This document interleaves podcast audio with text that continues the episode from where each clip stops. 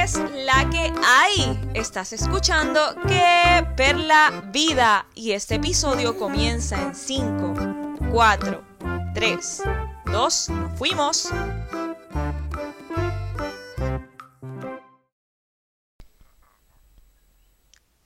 Es el episodio 27 de mi podcast que Perla Vida en una nueva ocasión por aquí Perla Alessandra saludando a todas esas personas que escuchan estos episodios y sobre todo que siempre tienen una recomendación para mí cuando la pido en las redes sociales. Así que estoy sumamente agradecida. Pero en este episodio, más allá de sus recomendaciones, quise hacerlo un poco más reflexivo. Y es que en estos días he tenido la oportunidad de, de hablarme. O sea, estoy analizando muchas situaciones y muchas acciones mías que creo que necesitaban una reflexión. Precisamente partiendo de mi experiencia, va, voy a estar hablando de cuando estás para todos, pero nadie está para ti.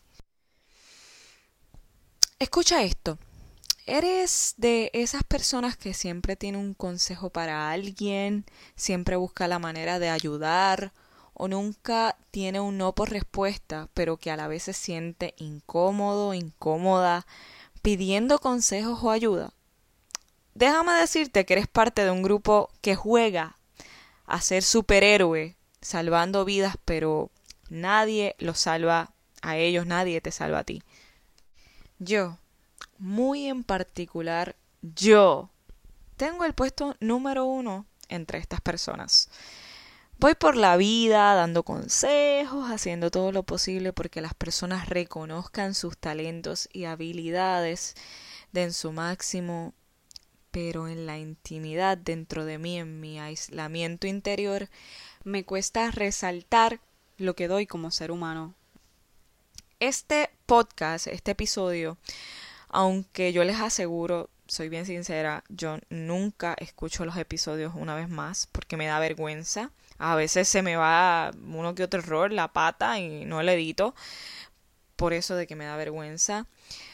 Pero tiene como intención el podcast que si tú eres como yo, o si quieres que te hable de usted, es como yo, reflexione. En mi caso, entender por qué siempre estoy para alguien, pero nunca para mí misma o porque esa persona no está para mí. Por ejemplo, yo como periodista y hasta como entrenadora, me he convertido en el receptor que una vez conoce una situación, busca el canal o el foro y hace todo lo posible para ayudar a resolver la situación. Mm, digamos, cuando preparo reportajes quizás sobre emprendedores y sus negocios, y que para mí es muy importante que el mundo conozca lo que tienen por mostrar. Pero yo, dentro de mi emprendimiento, me niego por completo a que me den a conocer. Es como un tipo de miedo interior. Quizás es temor a sentirme como la protagonista de algo. Y es que es entendible. Desde la academia, desde que yo fui estudiante de periodismo, eh, aprendí claramente que yo no era la noticia. No obstante, sigo siendo un ser humano con aspiraciones y metas que me encantaría ver estas metas realizadas. Y obviamente si tengo ese empujón, me lanzaría por completo.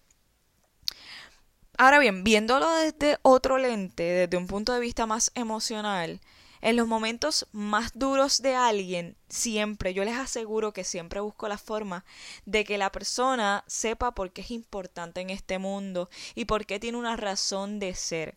Pero yo no permito ver lo importante que soy yo. Incluso cuando peor me siento, más me castigo con imágenes mentales de por qué yo no debería existir. Y estas palabras, insisto, las digo con la intención de que tú que me estás escuchando, la persona que está escuchando esto, entienda que necesita que otros también estén para ti. Porque sabes que todos merecemos ser salvados. Y nunca está de más recibir de regreso todo lo bueno que damos. o hacemos o somos. Así que créeme que tú también necesitas que alguien esté para ti. Ábrete, suéltalo, déjate salvar. Hasta la próxima, Corillo. Espero hayan disfrutado este episodio y que piensen muy bien que siempre y todos necesitamos que alguien esté para nosotros.